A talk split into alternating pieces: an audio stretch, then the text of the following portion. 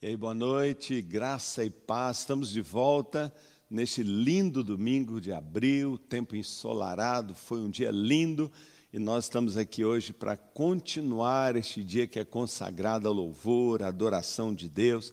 Que Deus abençoe muito, muito, muito a sua vida. Eu sei que há muitas pessoas que não curtem muito o culto online, estão não é, com saudade da reunião presencial. Eu sei também que metade talvez da igreja nem está assistindo o culto online, tem pesquisas que revelam isso. Então, doidos para voltar ao presencial, nós também, mas que você entenda que nós fazemos isso por você, nós estamos no culto online para poupar você, sua família, mas acreditamos que em breve nós já vamos voltar, claro, com limitações, com todo cuidado a ter cultos presenciais. E daqui a pouco essa pandemia vai passar. Então, coragem, não é? É melhor culto online do que não ter culto nenhum, não é? Vai uma palavra preparada de joelhos para o seu coração. Sempre o nosso objetivo é ensinar, é confortar, é desafiar você. Talvez, sabe, tirar assim da sonolência e despertar os que estão meio parados.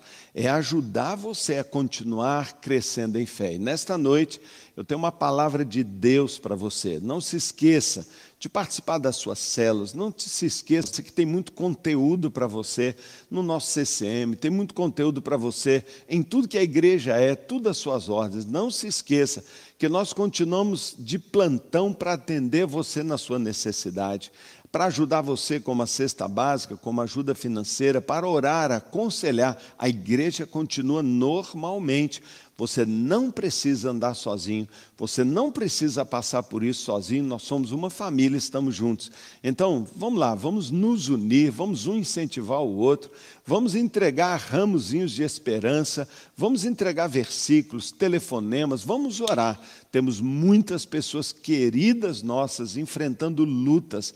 Temos orado toda terça e toda quinta no Café com Deus, intercedido por famílias inteiras, pessoas às vezes contaminadas pelo coronavírus, outros enfrentando lutas. Nós estamos orando, como o pastor Daniel já orou, pelo pastor Luiz Barros, por tanta gente. Estamos agradecidos pela cura de tantos outros. Né? Então, vamos juntos, vamos juntos. Está passando, é um momento especial, mas o importante é que você esteja agarrado em Deus, fortalecendo todo dia a sua fé. Deus abençoe você. Abra sua Bíblia, por favor. Abra sua Bíblia em Gênesis capítulo 17, verso 1 a 6. Nossa palavra hoje, ela se intitula O Deus da Abundância. E na primeira ocasião em que Deus se apresenta ao homem, não é? E ele se apresenta de forma clara para Abraão, ele se apresenta como o Deus da abundância. Repete comigo aí, vai. O Deus da abundância. Vamos lá.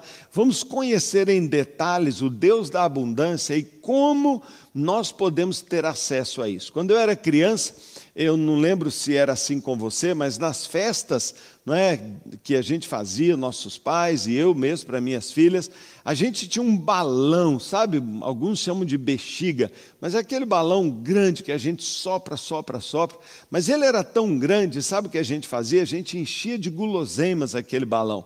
Lá a gente botava chicletes, lá a gente botava jujuba, bala de goma, a gente botava bala chita, chocolate a gente enchia aquele balão, e aí amarrava assim com um barbante bem forte, colocava lá em cima, e as crianças embaixo ficavam loucas. Elas tinham uns pedaços de pau que ficavam batendo, batendo, batendo, como se elas pudessem estourar aquele balão e pelo chão ver assim as guloseimas. Quando estourava o balão, toda a criançada pulava, por quê? Porque tinha uma abundância de delícias lá em cima.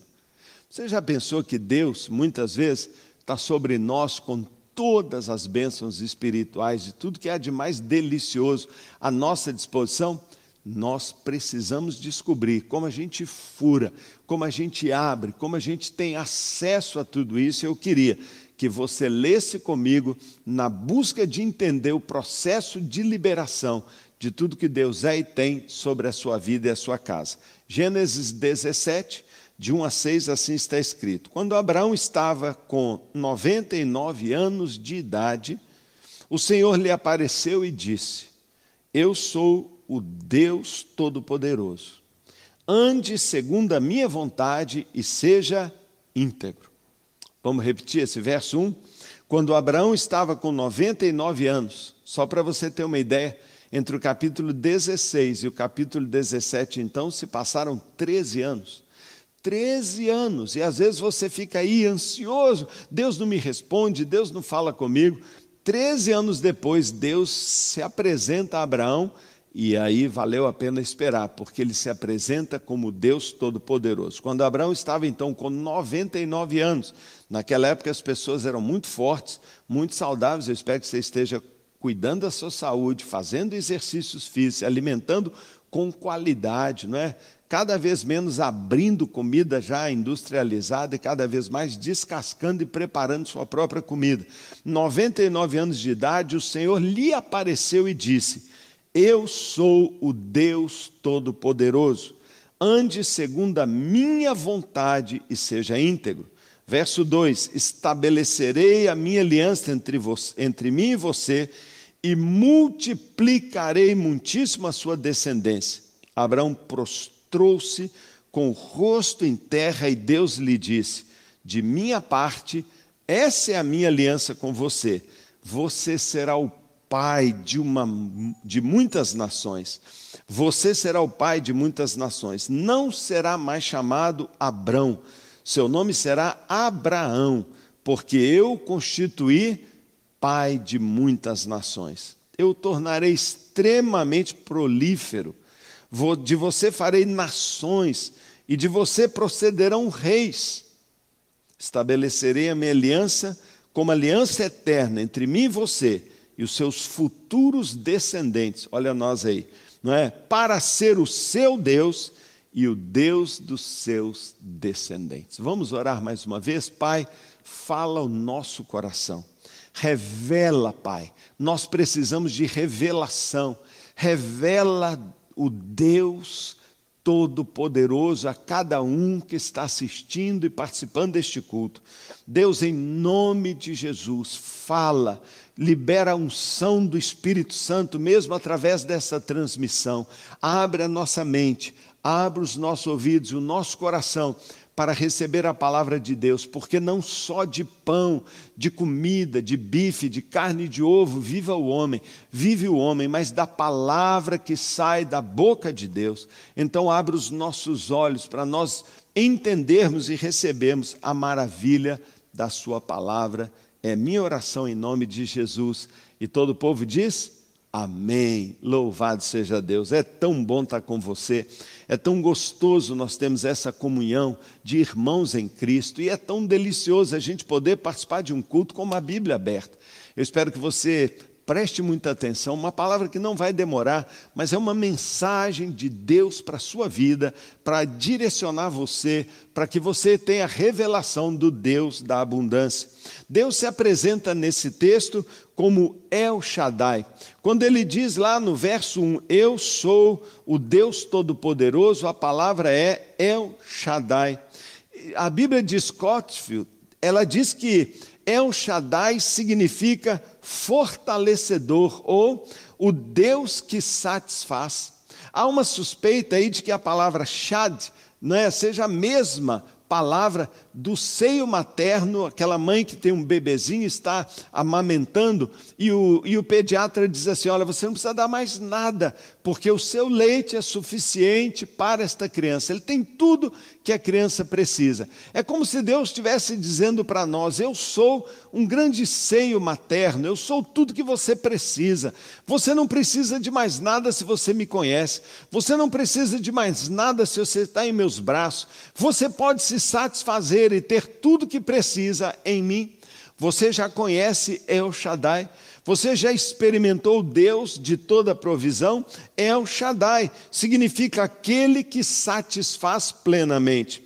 Mas é uma pena que na nossa Bíblia, em português, El Shaddai tenha sido traduzido apenas não é por todo-poderoso. Bem, não é apenas, todo-poderoso é fantástico, mas é que apenas a palavra El, apenas esse prefixo El, que vem de Elohim, já significa o Deus onipotente, o Deus todo-poderoso que criou o céu e a terra. Então, quando no português vem eu sou o Deus todo-poderoso, talvez você não tenha entendido tudo que Deus é.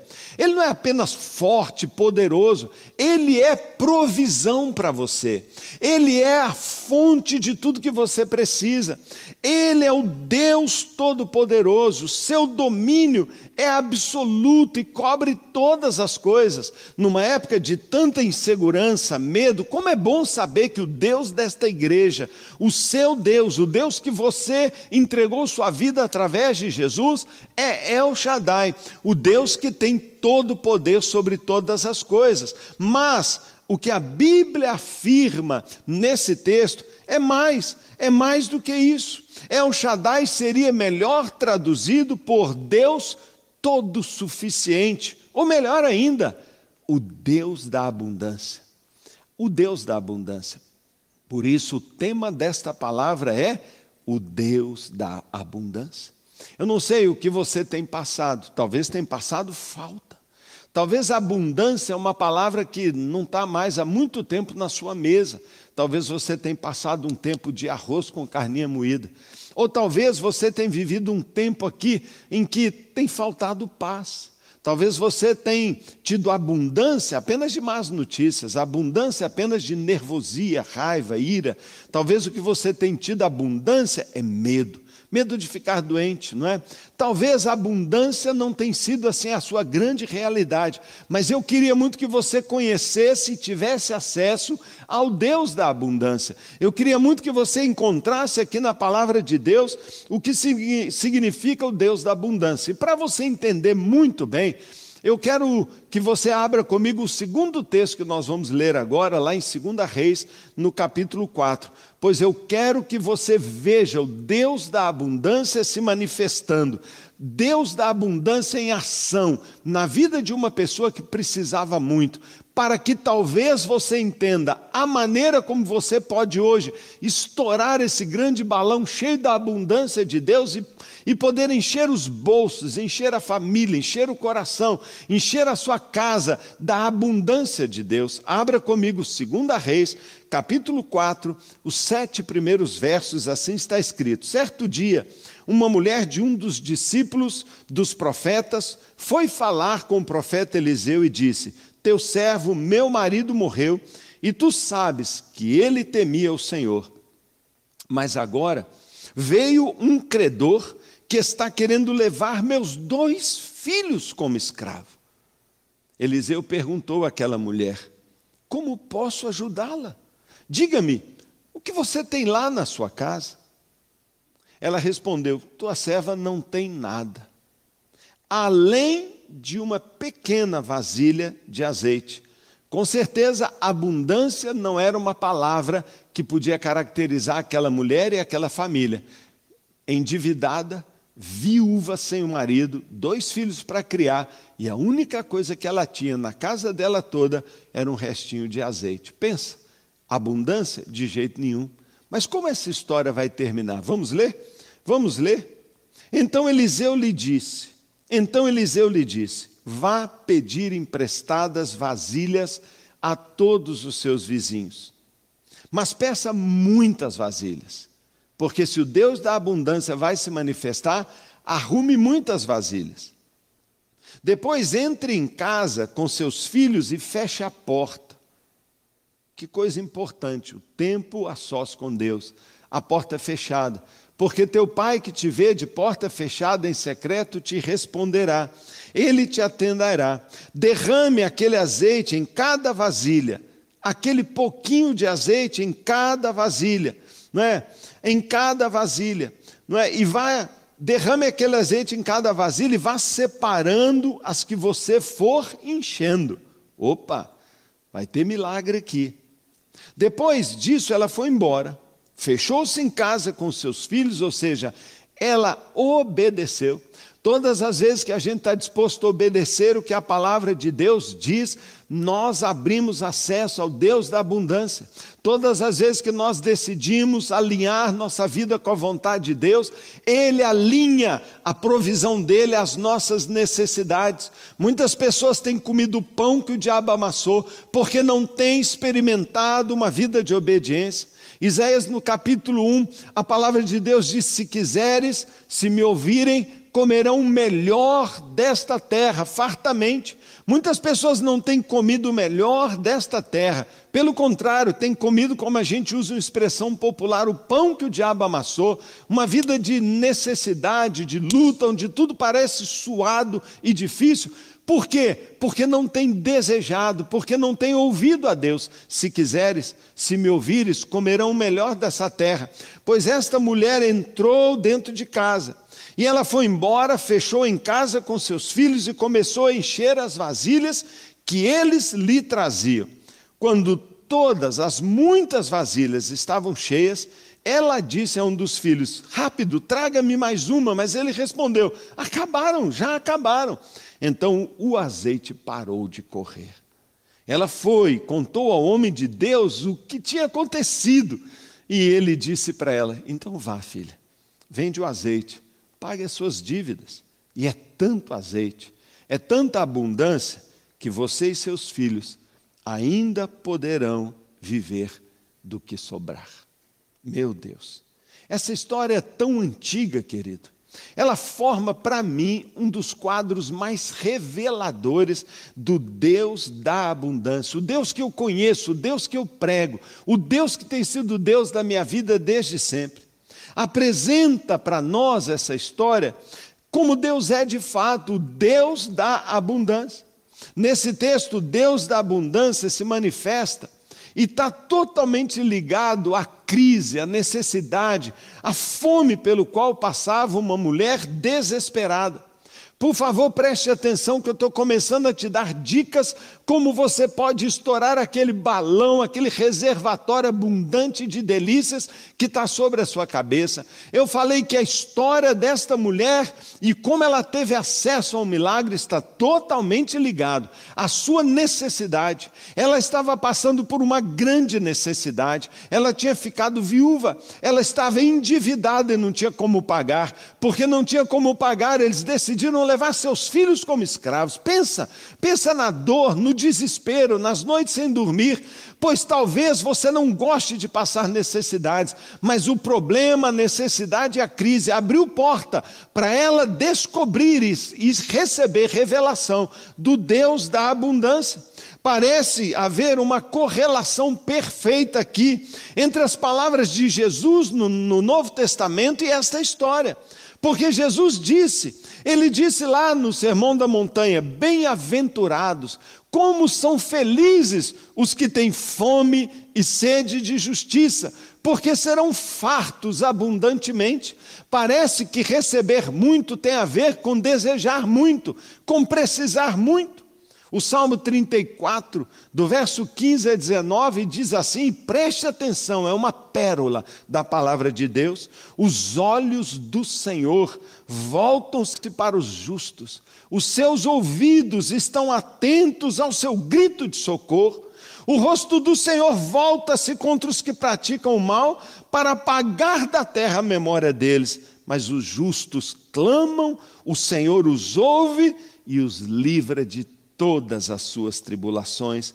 O Senhor está perto, o Senhor está do lado, o Senhor é a favor dos que têm um coração quebrantado e salva os que estão abatidos. Ele salva os que estão abatidos, abatidos pela dívida, pela viuvez, pelo luto, pelo desemprego, pelas contas para pagar. Ele diz: O Senhor salva os de espírito abatido. O justo passa por adversidades e muitas, mas o Senhor o livra de todas elas. A questão é: por que Deus falaria, através de um profeta como Eliseu, para aquela viúva faminta, como ele diria para ela, por que ele vai dar uma instrução para ela? Não é? Olha, arrume vasilhas, põe a sua sala muitas vasilhas. É como se você visse tonéis, panelas, é, o pinico, a, a, a, o que fosse que desse para guardar um pouquinho de azeite. Ah, você não tem mais nada em casa? Então vai lá no vizinho, ô vizinha, me empresta aí, por favor, essa sua bacia, me empresta um balde, me empresta aquele tonel de plástico que está lá no fundo e você limpasse tudo. E você encheu sua casa de vasilhas vazias, e são muitas e você tem assim uma, uma latazinha de azeite, não é? Um azeite comum, um azeite galo, um azeite andorinha. Você tem um pouquinho de azeite. Por que Deus diria para esta mulher, não é? Vá lá nas vizinhas, coloque muitas vasilhas. Essa é a questão. Essa é a questão. Por que Deus disse: não ponha poucas vasilhas? Sabe, aquela mãe, aquela viúva desesperada, ela nem tinha ideia do que ia acontecer. Ela nem tinha ideia que a escolha dela e a decisão dela de colocar vasilhas determinaria o seu futuro. Escute o que eu estou te dizendo. Talvez não é o que você tem que vai determinar o seu futuro, é o que você não tem. Um dia Pedro olha para um paralítico e diz: Eu não tenho dinheiro. Se Pedro tivesse dado um dinheiro para aquele paralítico na entrada da porta formosa, o paralítico teria talvez um prato de comida, uma quentinha, um dinheirinho para levar para casa, e no dia seguinte ele estaria mendigando de novo. Muitas vezes não é o que você tem que muda a sua vida, é o que você não tem. Pedro disse: Eu não tenho ouro nem prata, mas eu tenho algo. Eu tenho Deus comigo, eu tenho um Deus todo-poderoso, eu tenho El Shaddai. Em nome dele, levanta. Sabe, muitas vezes não é o que você tem que muda a sua vida, é o que você não tem. Aquela viúva não tinha, e ela se deu conta de que o seu vazio era enorme, mas ela não imaginou que à medida que ela colocasse vasilhas, ela receberia um enchimento milagroso. Você precisa entender que uma das mais importantes, não é? Uma das verdades mais importantes uma das maneiras mais poderosas para aumentar a nossa fé são as necessidades. Eu vou dizer de novo. Eu vou dizer de novo. Você precisa entender que uma das mais importantes e uma das mais eficazes maneiras de aumentar a sua fé, de você crescer espiritualmente é através de necessidades. Sabe, eu descobri algo sobre a minha fé que eu tenho aprendido ao longo desses anos. Se eu não tenho uma necessidade, a minha fé não aumenta. As necessidades tornam-se oportunidades para eu exercitar a minha fé, para eu levantar um peso maior, para eu forçar minha musculatura espiritual. Sabe, necessidades como enfermidades, necessidades como pandemia, necessidades financeiras, necessidades que a gente passa dentro da nossa família, no nosso casamento. As necessidades são nossas amigas, porque elas nos forçam, nos forçam a usar a nossa fé Muitas vezes a nossa fé fica atrofiada, muitas vezes a nossa fé não é usada, muitas vezes a nossa fé não é ativada, e neste ano de ativação, a primeira palavra que nós pregamos foi: Deus quer ativar a nossa fé, e sabe como? Às vezes é por problemas e necessidades. As necessidades tornam-se oportunidades para nós exercitarmos a nossa fé. Eu não gosto de necessidades. Eu não gosto de passar por nenhum problema ou necessidade. Você também não gosta. Quem gosta? Ninguém gosta. Mas sabe, apesar de não gostar, eu reconheço o valor das crises que eu tenho vivido e tenho passado. Porque são nos momentos mais difíceis que a gente busca mais a Deus. São naqueles momentos que a gente não tem saída, que a gente só tem saída para cima. É, são nesses momentos em que parece que as paredes da vida querem nos espremer, é que só sobra um caminho: irmos para Deus. Sabe, às vezes Deus permite essas pressões exatamente para que o nosso olhar pare de olhar para nós mesmos, pare de esperar das pessoas e se volte totalmente para Ele. Sabe, eu não gosto de passar necessidades, mas eu reconheço, não é? Eu reconheço que as necessidades têm um valor muito benéfico. Eu, eu gosto de estar tudo certinho, eu gosto de ter a conta certinha, sabe? Mas quando eu passo por necessidade, eu confesso, algo começa a mexer dentro de mim. Sabe, algo parece que é esticado, alongado, algo parece que está aumentando dentro de mim. Pensa quando Jesus, então, tinha 10 mil pessoas para alimentar, uma quantidade de pessoas, não é? Todos cansados e famintos. Ele, os discípulos dizem assim: Ô oh, mestre, manda esse povo embora, porque eles precisam arrumar comida. Você lembra o que Jesus fez? Jesus se voltou para os seus discípulos e deu uma ordem. Ele não estava brincando, era uma ordem séria. Ele diz assim: vocês têm que dar de comida para esse povo todo. Sabe, vocês têm que dar de alimento a todos eles. Um deles disse assim: Senhor, nem se nós tivéssemos o salário de um ano aqui no nosso bolso, ainda assim nós não conseguiríamos dar um pedacinho de pão para todo mundo. É gente demais, mestre. Então André aparece lá com aquele garotinho, você se lembra? Cinco pães e dois peixes. E ele diz: Senhor, o que nós temos é isso aqui, Senhor. Não temos nada. Necessidade. Sabe, Deus deixa a gente passar umas situações como essa para a nossa fé aumentar. Você se lembra da história? Jesus sabia o que ele ia fazer, então ele só estava querendo forçar a fé dos seus discípulos. Ele queria exercitar a fé dos discípulos. Sabe, Deus nos dá uma necessidade. Deus permite a gente passar por provas e lutas. A maioria das vezes é para que a nossa fé cresça.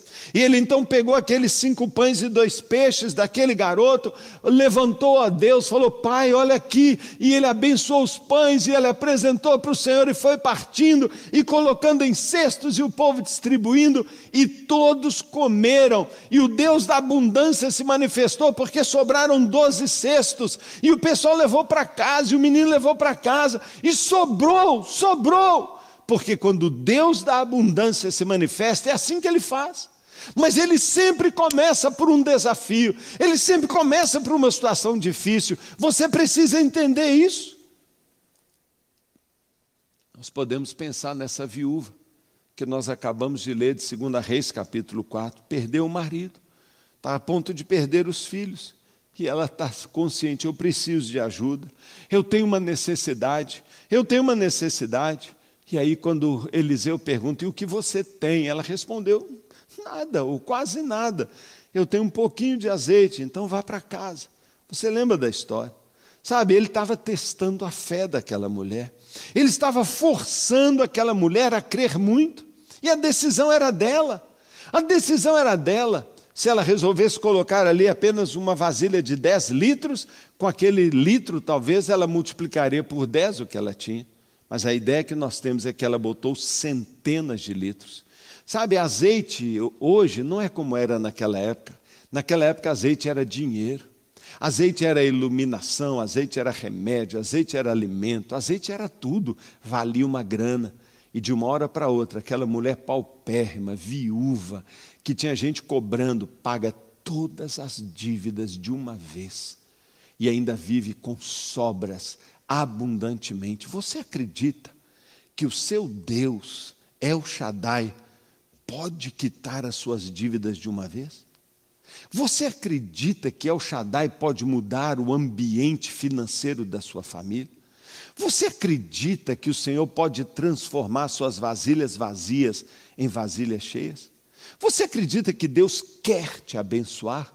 Ele apresenta para Abraão e diz: Abraão, vou me revelar a você em primeiro lugar, mas depois a toda a descendência, porque eu farei uma aliança não só com você, não, Abraão, com toda a sua descendência.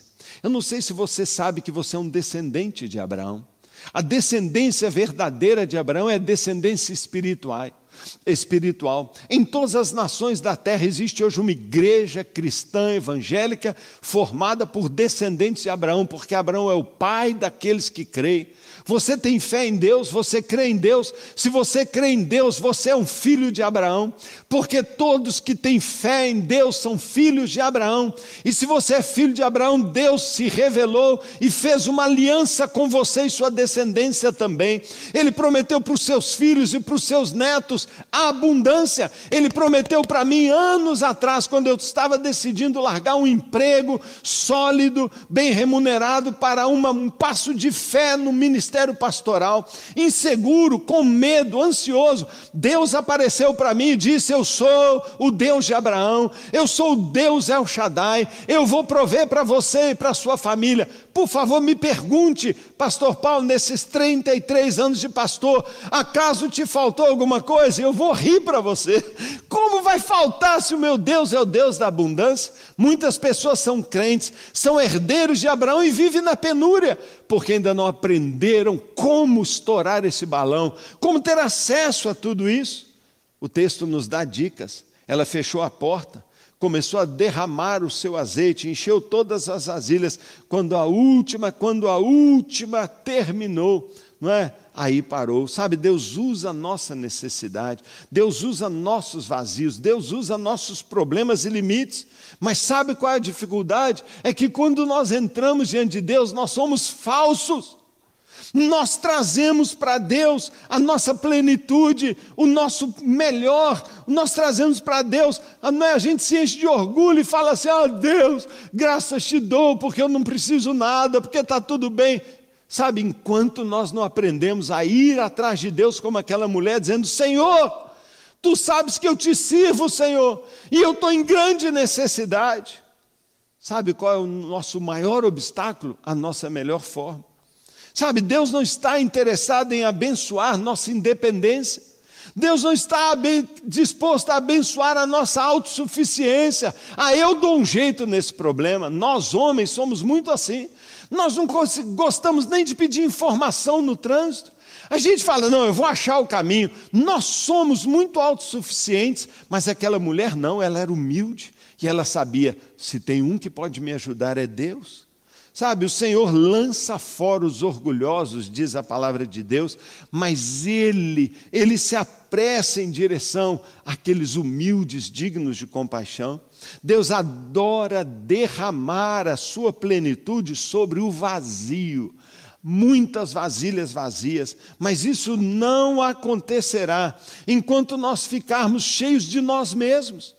A única maneira de Deus poder encher você, a única maneira de você estourar esse balão, a única maneira de você receber tudo que Deus tem para você, é quando você ficar sem força é quando você estiver vazio, é quando você não tiver recursos, é quando você não tiver ideias, é quando você não tiver programas, planos, é enquanto você não estiver confiando no seu carisma pessoal, na sua beleza, no seu jeitinho, é quando nós estivermos dispostos a sacrificar tudo isso diante de Deus.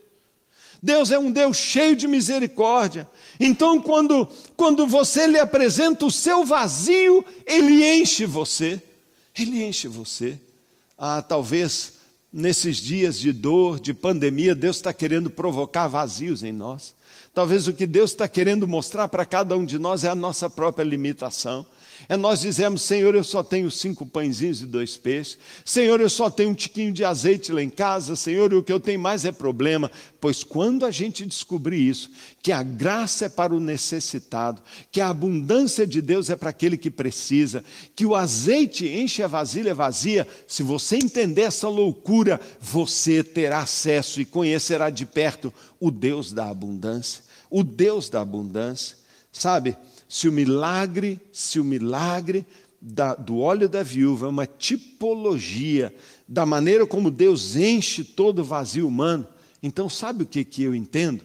Eu entendo que reunir o vazio, as vasilhas dos vizinhos, sabe, seria apresentar a Deus em intercessão, em clamor, não só as nossas vasilhas vazias, mas a necessidade ao redor. Seus vizinhos estão com vasilhas vazias. Seus colegas de faculdade também. Seus parentes, seus filhos. Você acha que essa nervosia, essa cachaçada, essa promiscuidade, você acha que isso tudo não é vazio? Você acha que o alcoolismo não é vazio? O recorrer à droga não é vazio? Você não acha que isso tudo é gente dizendo, eu estou me sentindo muito mal, eu preciso de um alívio? Sabe, nesse tempo agora de pandemia, nós temos que olhar para os nossos vizinhos e não só buscar a Deus para resolver o meu problema, mas eu tenho certeza que aquela mulher devolveu vasilhas para os seus vizinhos, dizendo: Olha, obrigado pelas vasilhas, eu deixei um presentinho aí para você. Sabe, nós somos aqueles que Deus pode nos usar para abençoar até os nossos vizinhos, nossos amigos e nossos parentes porque o que você tem é o que eles precisam. Sabe, não só o nosso vazio ao Pai, mas também a dor daqueles que estão ao nosso redor. Qual é a razão da nossa vida? Qual é a razão da nossa vida? Não são os outros também? A nossa vida não tem a ver com os outros? Não foi isso que Jesus falou conosco? Sabe, se você diz que conhece a Deus, você tem que ser coerente então. Porque se Deus é amor, ele diz: nós devemos amar o nosso próximo. O maior mandamento é ama a Deus, mas ama o teu próximo também, como você ama você mesmo. A grande ordem de Jesus não foi vai e faça discípulos? Indo na sua vida, compartilhe o que você tem com pessoas. Se você ganhou vida de Deus, se você ganhou azeite de Deus, e você é tão abençoado, você não vai ser também um abençoador que vai devolver para ele uma vasilha cheia, uma vasilha vazia, mas transbordando. Não é esse o chamado para nós, não é esse o chamado de Deus para a sua igreja, que nós sejamos abençoados, mas que nós também nos ofereçamos para sermos bênção diante de Deus. É como se incluir os outros fosse um dispositivo que Deus inventou para manter o óleo jorrando. É como se fosse, assim, uma maneira de escorar a porta do céu e mantê-la aberta sobre a sua casa. Você quer ver o Deus da abundância derramando sobre você? Diga para Deus: o que você me der, eu vou dar. Você quer ver a abundância financeira? Então diga: eu vou ajudar o pobre. Eu sou dizimista, eu darei o dízimo, eu investirei em missões. Se você compreende que o que você tem é para os outros também, se você gera emprego, se você tem fé, se você lidera uma célula e tem uma cadeira vazia, você convida a gente, Deus promete: eu vou deixar a janela do céu aberta sobre esta cela, aberta sobre essa igreja, que é uma igreja generosa. Por que você acha que a central prospera tanto? Por que você acha que essa igreja, mesmo em pandemia, multiplica seus recursos? Porque nós damos, damos, damos, damos.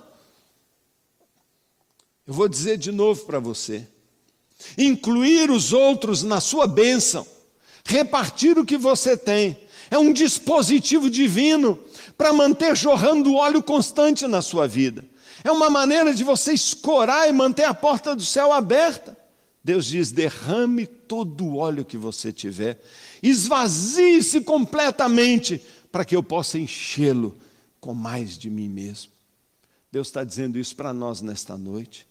E eu quero terminar com as frases mais importantes que esta história revela para mim o volume do seu vazio vai determinar o quanto você pode ser cheio de Deus.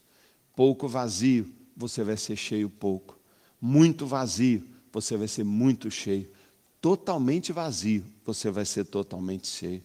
Deus está procurando por pessoas famintas, que estejam realmente desesperadas por mais de Deus como Moisés, que lá em Êxodo 33, ele está declarando: Senhor, revela-me a tua glória, eu não vou se o Senhor não for comigo. Como o apóstolo Paulo, que desesperadamente buscava Deus, ele diz: Deus, eu quero te conhecer pessoalmente, eu esmurro meu próprio corpo, eu tenho fome do Deus vivo. Como o apóstolo Pedro, ele diz: Senhor, se para te encontrar eu tenho que andar sobre águas, eu quero, Pai, porque eu preciso de ti. Eu me lembro quando eu conheci o avivamento de Toronto, eu me lembro do pastor John Arnott dizendo: Nós somos a pior igreja. E eu, desesperado, com 50 pessoas na igreja, eu falava: Deus, por favor, tem compaixão desta igreja. Sabe, às vezes Deus, Deus quer nos abençoar, mas Ele não acha fome dentro da igreja. Ele não acha fome dentro da igreja. Deixa eu, deixa eu tentar ouvir aí o seu estômago. Tem algum estômago roncando aqui hoje? Tem alguém que está com fome, não, não de um sanduíche gostoso do madeiro, não de uma picanha deliciosa, mas fome de Deus? Tem alguém aqui com fome de Deus? Tem alguém aqui cujo estômago, cuja vida está doendo, que sente fome e desespero por Deus. Tem alguém assim aqui? Deus está procurando gente assim. E sabe por que muitas vezes a gente não tem fome de Deus? Porque nós somos verdadeiros beliscadores espirituais. Eu me lembro da minha mãe, quando eu era mais novo, ela falava: não come na rua. Se você comer na rua e chegar em casa sem fome, ó, vai ter. Meu pai era bravo. Sabe, a gente não podia ficar comendo na rua, e comer na rua é uma delícia, não é? A gente prova uma coisinha aqui. Sabe por que muito crente não tem tido fome de Deus? Sabe por que eu não tenho fome da palavra, necessidades espirituais? Porque eu estou comendo os snackzinhos do diabo na sua mesa de porcarias. Sabe, Deus tem um banquete para nós. Salmo 23 diz que Ele prepara uma mesa de banquete para mim. Mas eu, às vezes, ah, eu não preciso assistir culto. Ah, eu não quero a palavra de Deus, eu não preciso orar. Ah, eu não estou sentindo necessidade, sabe por quê? Todo mundo que não tem fome é porque está comendo alguma coisa. Às vezes o crente não comete um adultériozão, mas ele vê um pouquinho de pornografia e ela rouba a sua fome. Ah, talvez você não rouba um tantão, mas você dá pequenos golpezinhos. Talvez você não é um corrupto, mas fala mentiras. Sabe, tudo isso vai adoecendo a gente. Falta de apetite é falta de saúde. E muitas pessoas não têm saúde espiritual porque têm fome de Deus. São, têm fome de Deus. Pessoas famintas tendem a ser violentas e desesperadas. Eu nunca vou me esquecer quando eu assisti um grande documentário na televisão, anos atrás, a respeito da fome na Etiópia. E os helicópteros da ONU lançavam no alto é, sacos de arroz, espalhando pelo país para que as pessoas pudessem correr. E eu, eu vi aqueles homens e mulheres famintas com uma vasilhazinha para pegar arroz. O saco pesado nem caía no chão, eles já queriam tocar nele desesperados. Quando a gente tem fome, a gente está desesperado.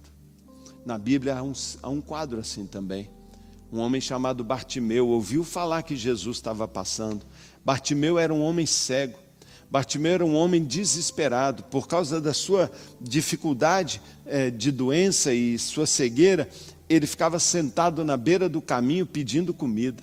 Ele ficava desesperado ali, pedindo uma esmolinha, uma esmolinha, e ele está ouvindo um barulho, cego, ele está ouvindo um barulho e ele pergunta: O que, que é? Quem está aí? Quem está aí? E alguém diz para ele: Ah, é Jesus. Jesus está passando ali no portão, mas ele não está vendo.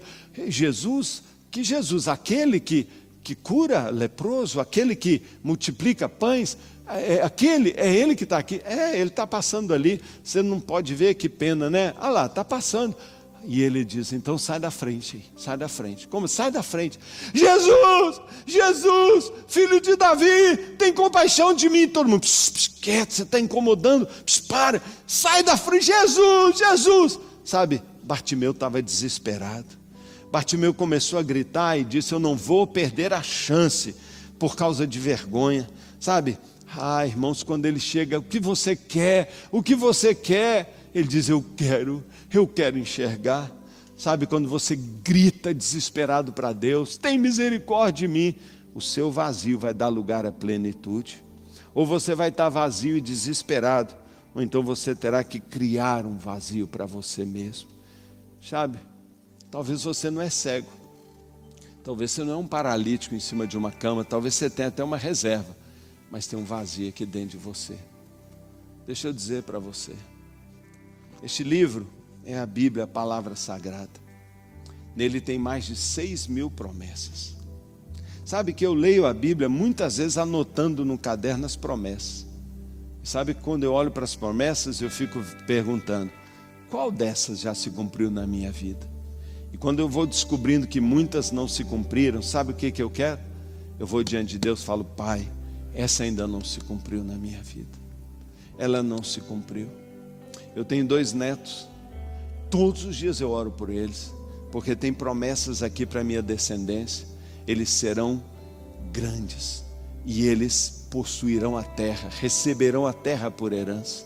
Eles serão abençoados e eu oro por isso. Homens, até agora eu tenho dois meninos, acho que uma menina vem por aí, mas eu creio, sabe, que eles serão abençoados. Abençoados. Abençoados. Você pode me ajudar orando pelo Renato, né? Está aqui do meu lado, quem sabe? Deus não desperta o gigante adormecido e Deus não faz um milagre lá e vem mais um neném, não é? Estou brincando. Mas clame pelas promessas de Deus. Você se lembra da promessa do filho pródigo? Você lembra? Ha. Um filho pródigo, vazio, desesperado, pecador, foi embora, foi comer comida de porco, mas lembra que tinha um outro em casa? Tinha um segundo filho, aquele mais velho. Ele estava em casa, Sabe, ele tinha tudo que era do pai, mas era vazio. Talvez você seja filho de Deus, tem tudo que é do pai, mas ainda está vazio. Nós precisamos receber Deus. Eu termino agora e concluo dizendo para você uma frase que eu espero que você nunca mais se esqueça, porque eu nunca me esqueço disso. Nós precisamos criar uma área de pouso para que a glória de Deus desça sobre nós. Nós precisamos criar uma área de pouso para que a glória de Deus desça sobre nós. Você entende isso?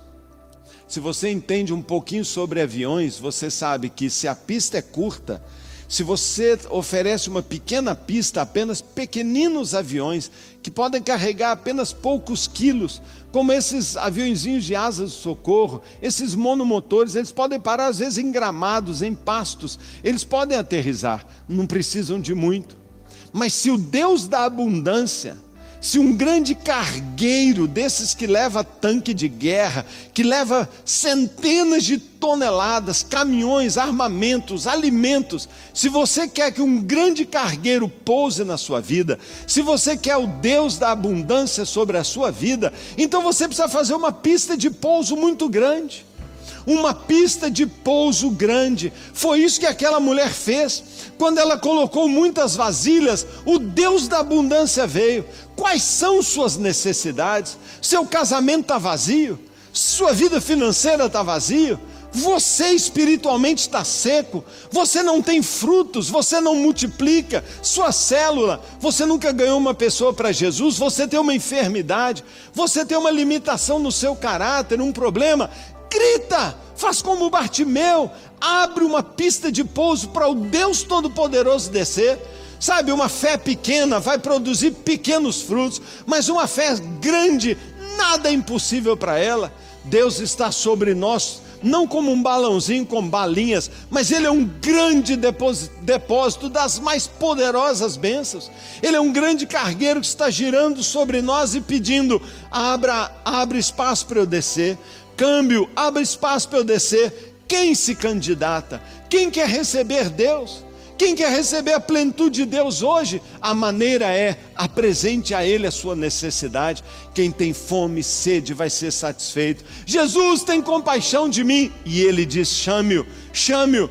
Ah, eu não tenho nada. Ponha vasilhas vazias: um litro, dois litros, mil litros, dois mil litros. Abundância, riqueza, fartura. Qual é a sua necessidade? Qual é a sua necessidade? Talvez Deus está permitindo toda esta pandemia para você aprender sobre isso.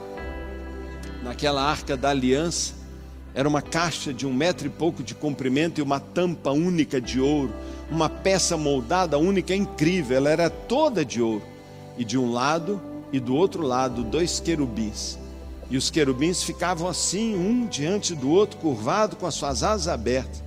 E ali no meio, entre os dois querubins, este lugar aqui, ó, é chamada a propiciação. A tampa da arca era a tampa da propiciação. Sabe o que o povo judeu naquela época sabia? Que sobre aquela tampa, entre os dois anjos, não é? Ali Deus manifestava a presença dele. Ali Deus manifestava a presença dele. Eu creio se você curvar agora a sua cabeça e levantar as suas mãos onde você está, eu creio que se você criar diante de você, aqui na sua frente, uma área, um vazio para Deus descer, uma pista, uma pista de pouso para o cargueiro de Deus, quando você disser, Pai, eu estou com fome, eu estou com sede, eu preciso de Ti, a minha vida espiritual está uma droga, a minha vida emocional está em farrapos, a minha vida financeira está difícil, eu não estou feliz comigo mesmo, a minha vida moral eu não estou feliz, oh Deus, desce, você vai ser como Bartimeu, você vai ser como Bartimeu, você vai dizer: Jesus, tem compaixão de mim, vem, vem.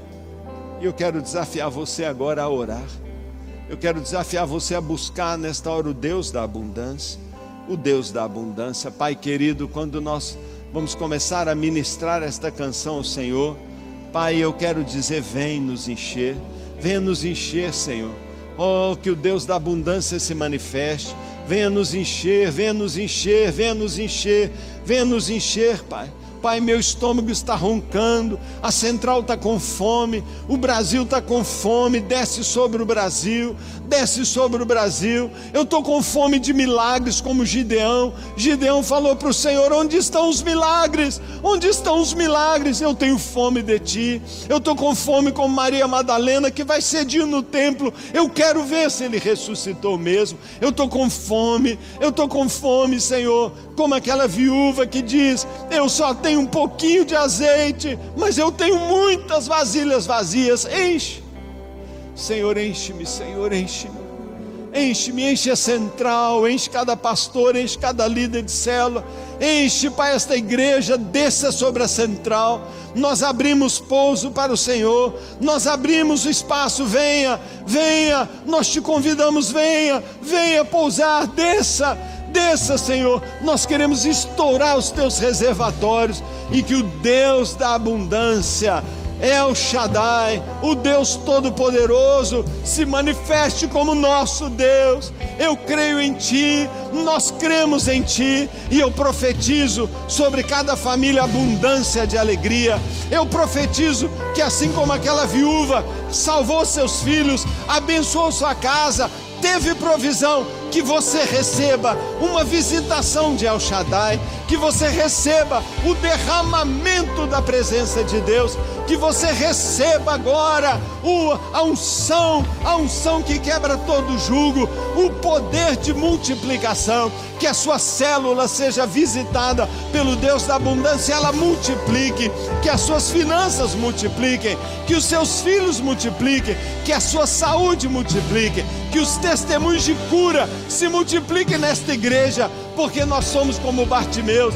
Oh Senhor, desce sobre a vida do pastor Luiz, sobre a vida dos pastores, sobre a vida de cada membro, sobre a vida de cada família e traz alegria e cura, Senhor.